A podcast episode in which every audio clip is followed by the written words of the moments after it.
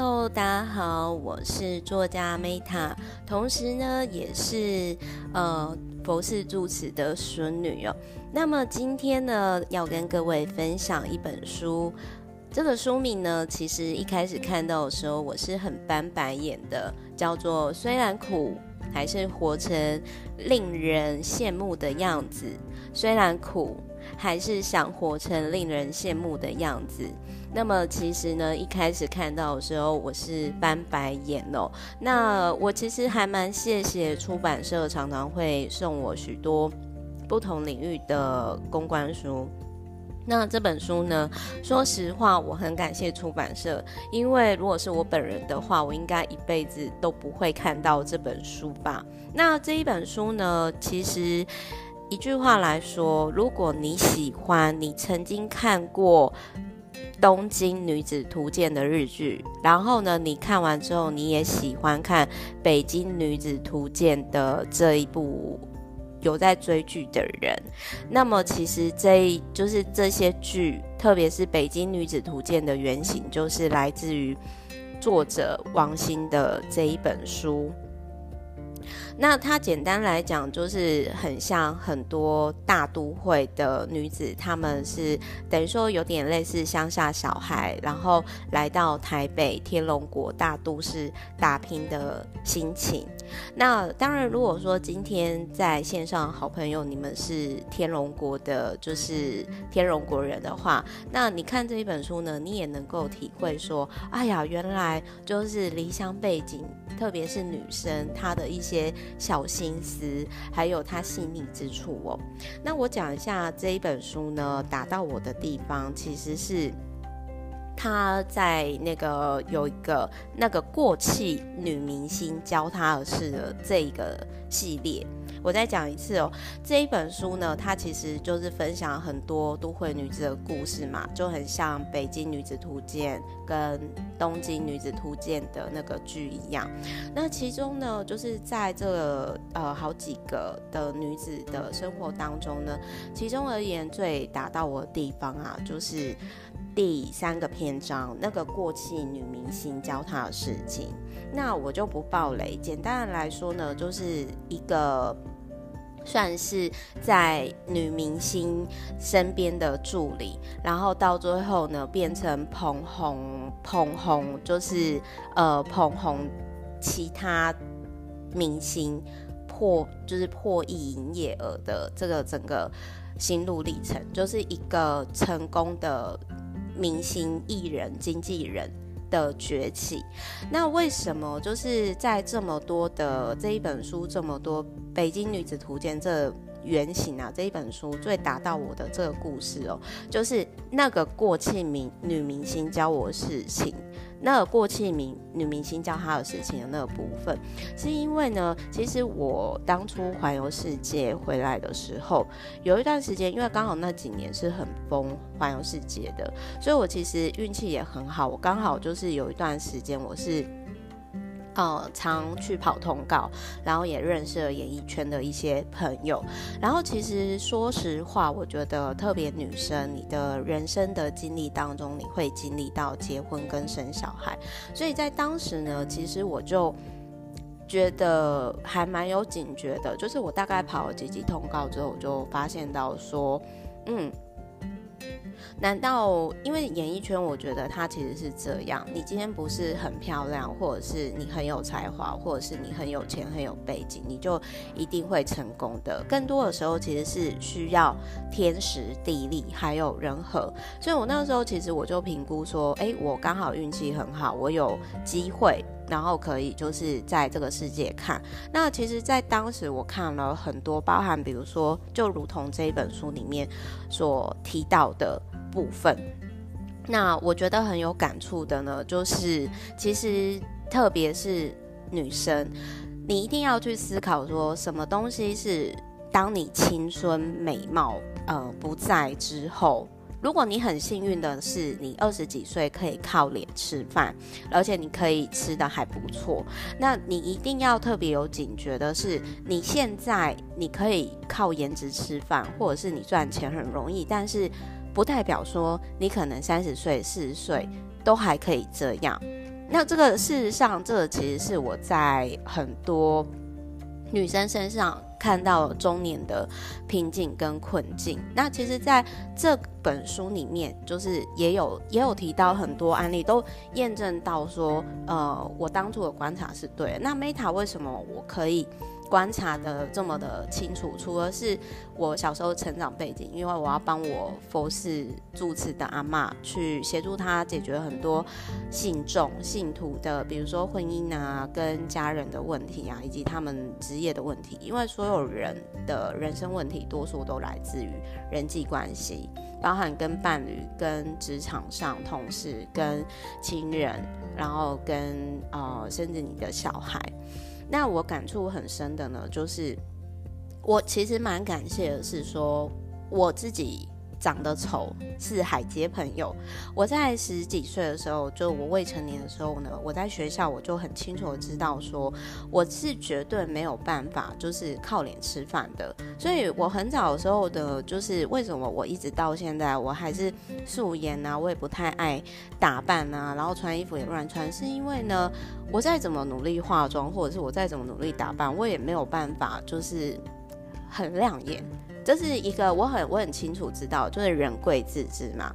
所以我想要跟各位分享是说，什么人很适合看这本书。如果如果你今天好，你是女生，然后你又是离家背景，然后来到台北或者是东京，就是简单来说，你想要在大城市，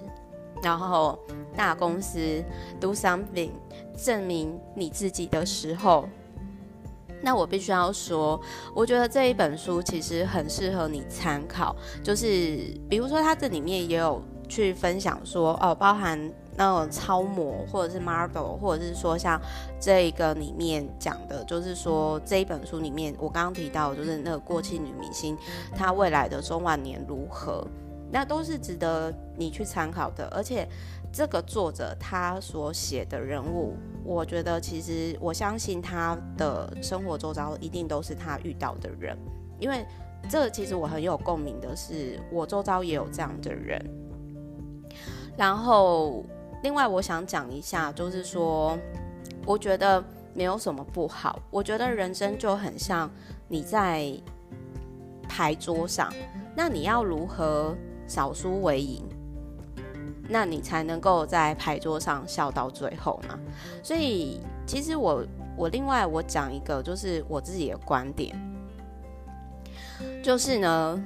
像我刚刚分享的那个过气女明星，她其实我在她这个案例里面，我就看到，就是说，其实。这个也是我自己个人的观点啦，我讲一下好了，就是说，好，如果你今天你是需要靠脸蛋、靠身材这种吃饭，多数我看到的就是，如果他没有转型，大概最多最多最多可能就是撑到四十岁。如果你在四十岁之前哦，你没有被动收入，或者是你投资收益到一定的程度的时候，然后你到。四十岁以后，你又没有转型，比如说开公司或者是工作室的话，那其实就是你很难再去跟年轻人拼。这有点类似说，这个就有点类似说，像我那个时候，我会有觉察说，哦，其实演艺圈这个领域不适合我之外嘛。那另外还有就是说，像我那个时候因为环游世界的关系，所以有一段时间我是过着。旅游部落客很爽的生活，可是其实我后来又觉得说，天啊，一直玩我好空虚哦。而且如果说我过三十岁以后我不转型，我那个时候大概二十几岁，我就觉得说我应该要转型，因为除了我不是那么喜欢玩之外，还有一件事情就是说，好，我现在年轻大人，大家会想要看我啊，可是当我变阿姨或者阿嬷的时候。还还会有那么多人想要看我吗？可能可能也有啦，就是因为长得丑是来接朋友。但是最根本的原因是在于说，哦，OK，我今天分享我去哪里玩，我不会说像我现在在跟大家分享这一本书带给我启发，我来的有热忱。所以我另外我想讲一下，就是我也很认同这一本书，就是王鑫在书里面所提到，就是说他从来都没有喜欢过。想要过三毛的生活。但是为什么这么多人会喜欢三毛？是因为喜欢他纯粹在撒哈拉沙漠活着的勇气。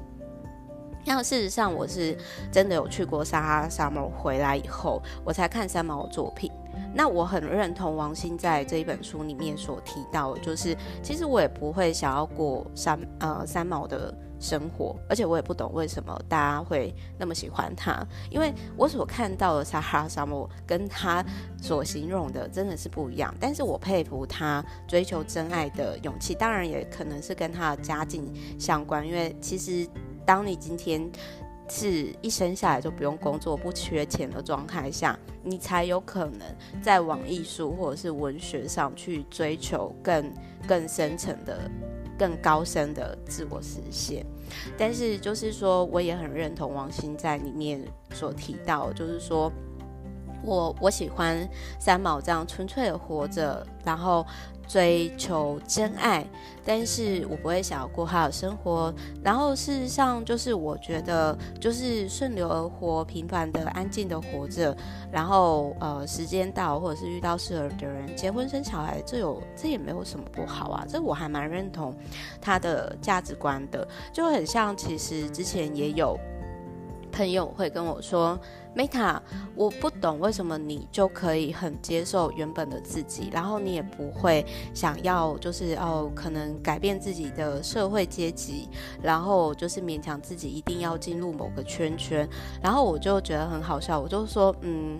如果说有人不想要我加入他们的小圈圈，但是我也没兴趣啊，因为我自己就是这个其实也是我朋友讲的啦，就是他说他们说 Meta 其实在。看你的文字或者是跟你互动的时候，其实会感觉到你是有自己世界的，然后你常常会在自己的世界看外面的世界，同时你会，比如说我会邀请我的 VVIP 进入我的世界，同时我有空的时候我也会去呃有订阅我服务的 VVIP 的世界这样子，那我觉得这是延伸出来很有趣的，那只是就是说。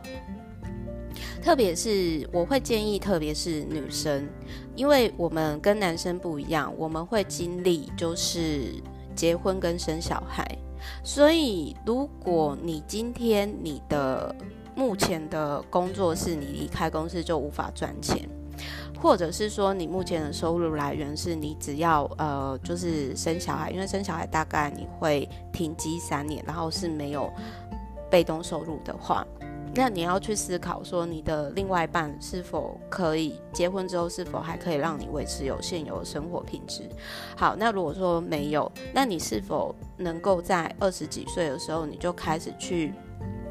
建立这样的？网络的多元获利，以及把自己当成公司来经营，然后以及增加被动收入，那这些都是其实我在前三年，就是我的订阅服务呢，我带我带我的 VVIP 去实做的。那事实上就是说，虽然我也没有很有钱啦，可是我其实在二十几岁的时候，我的被动收入呢就不包含现在这个订阅服务。事实上，这个订阅服务也不算被动收入，但是我在二十几岁的时候呢，因为那个时候。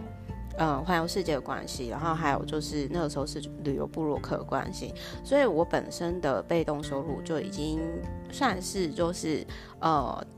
已经就是很好过，然后也超过一般上班族了。那当然就是在业界，他们其实并不希望让更多人知道，可是其实我自己是还蛮喜欢分享的，所以就是我。后来会有这个订阅服务延伸，就是等于说也是跟有缘人分享，就是网络获利有很多种方式，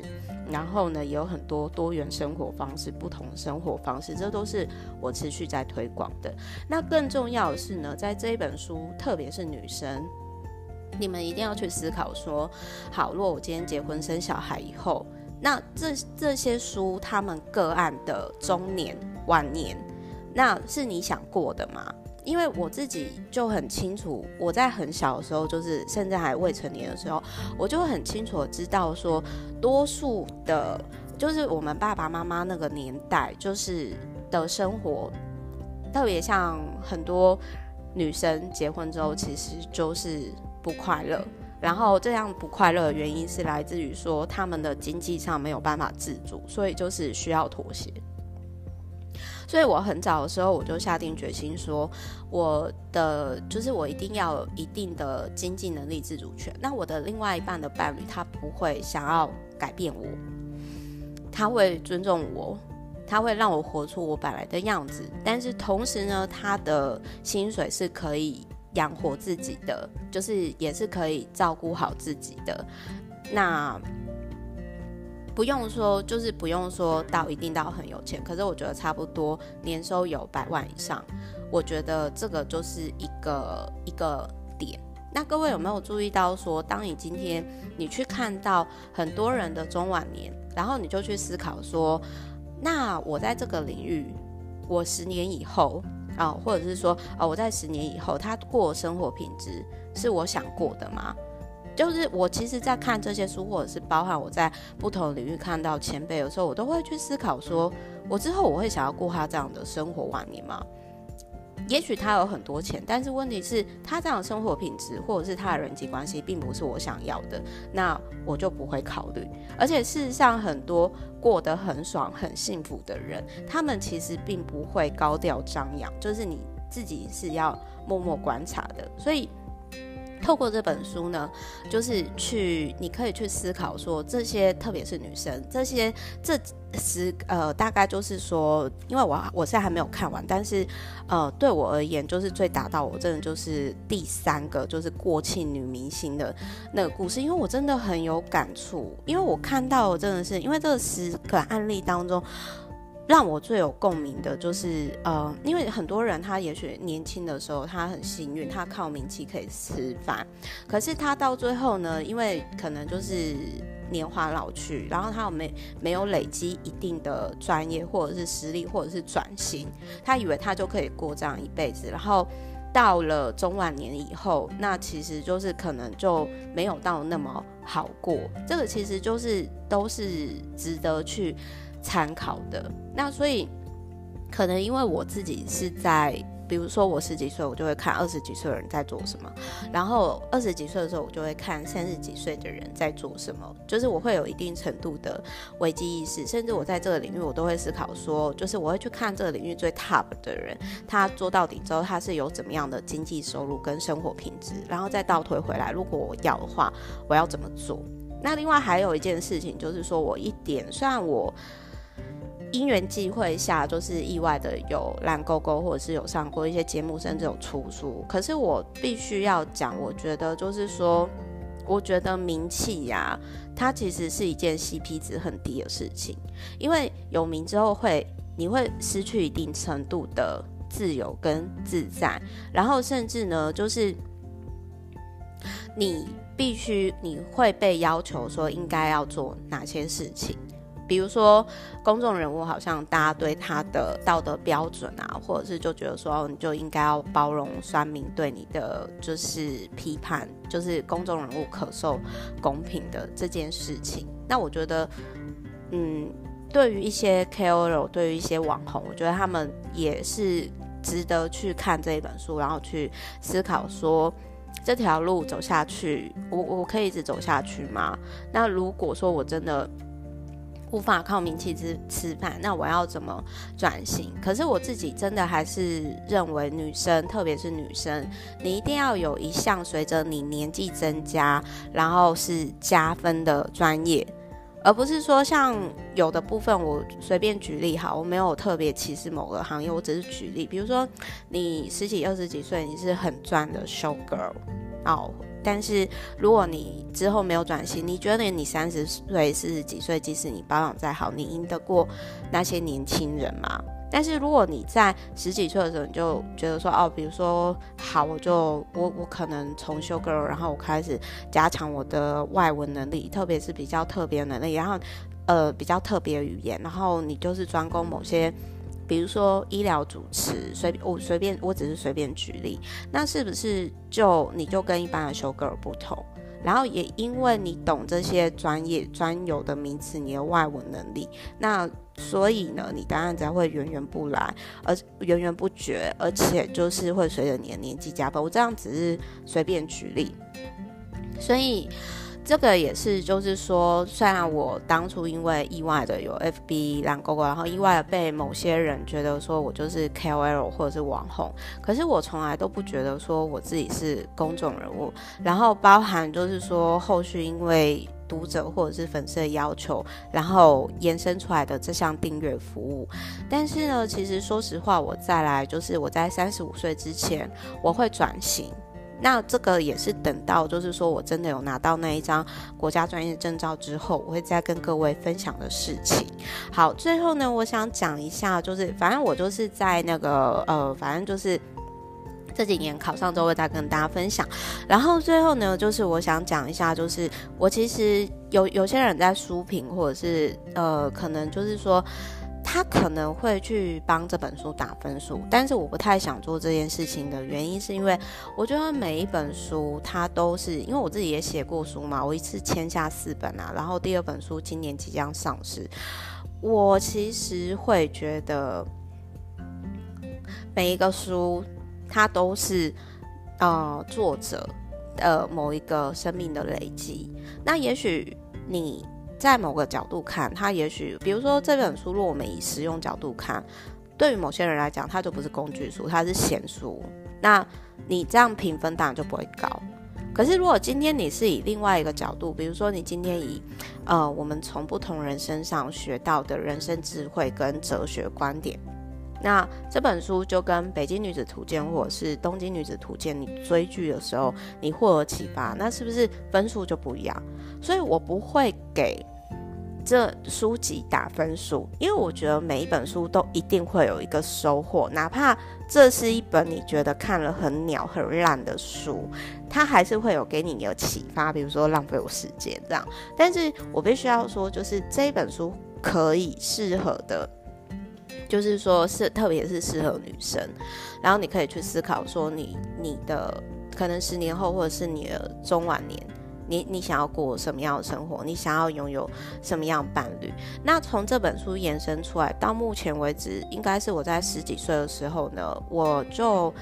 呃，我我我之前有录过，我听见石头在唱歌，我我其实那个时候我就是很想要。